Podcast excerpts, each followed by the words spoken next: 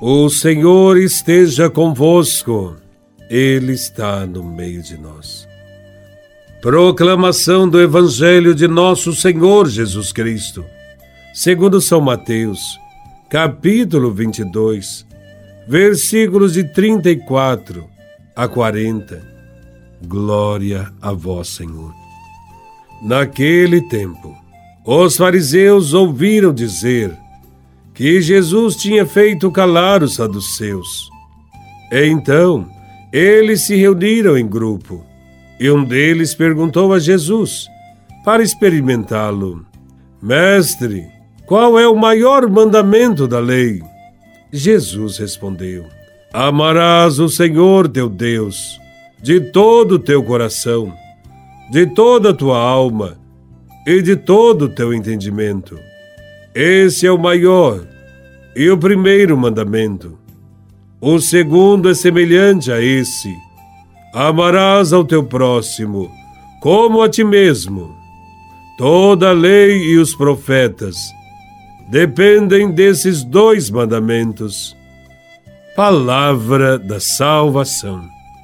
Glória a vós, Senhor. Este Evangelho nos mostra o confronto dos escribas e fariseus com Jesus.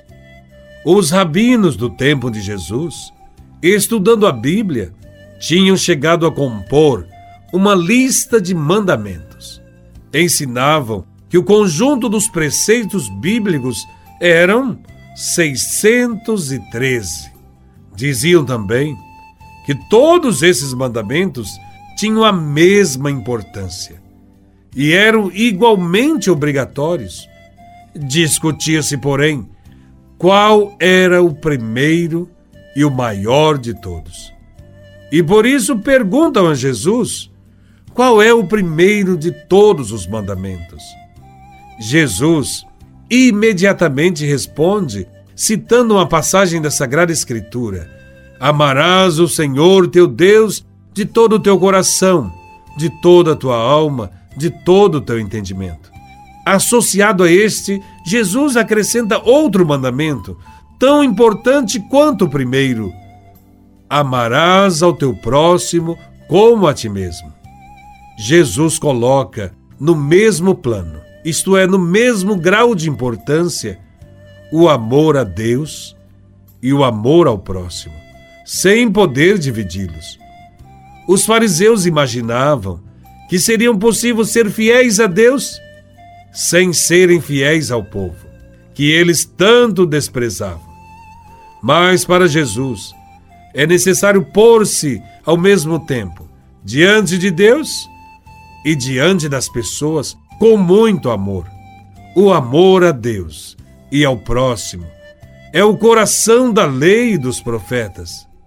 Mas, concretamente, o que significa amar a Deus de todo o coração, de toda a alma, de todo o entendimento. O que significa concretamente amar o próximo como a nós mesmos?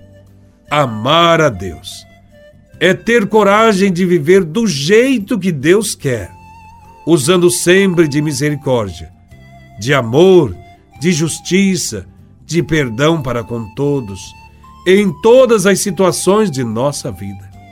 Amar a Deus de todo o coração é ficar perto do coração de Deus, perto daqueles que o coração de Deus quer ajudar. A viúva, o órfão, o estrangeiro, o pobre. Amar a Deus de toda a alma é aprender a amar todas as pessoas como nossos irmãos.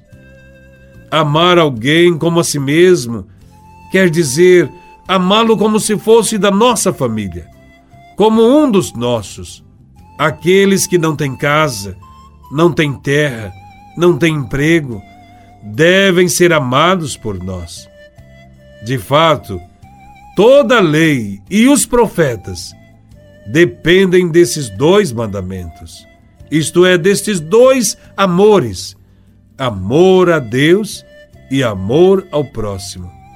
Aqueles que pretendem buscar a Deus, desinteressando-se do seu próximo, não encontrará o Deus verdadeiro. Só existe um caminho para aprender a amar assim. Seguir os passos de Jesus de Nazaré. Foi isto que ele nos pediu quando disse: Como o Pai me amou, eu também vos amei. Amai-vos uns aos outros, como eu vos amei.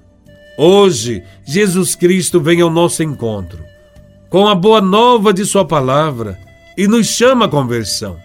É preciso mudar de vida, amar e deixar-se amar antes que o ódio, a violência, a guerra prevaleça.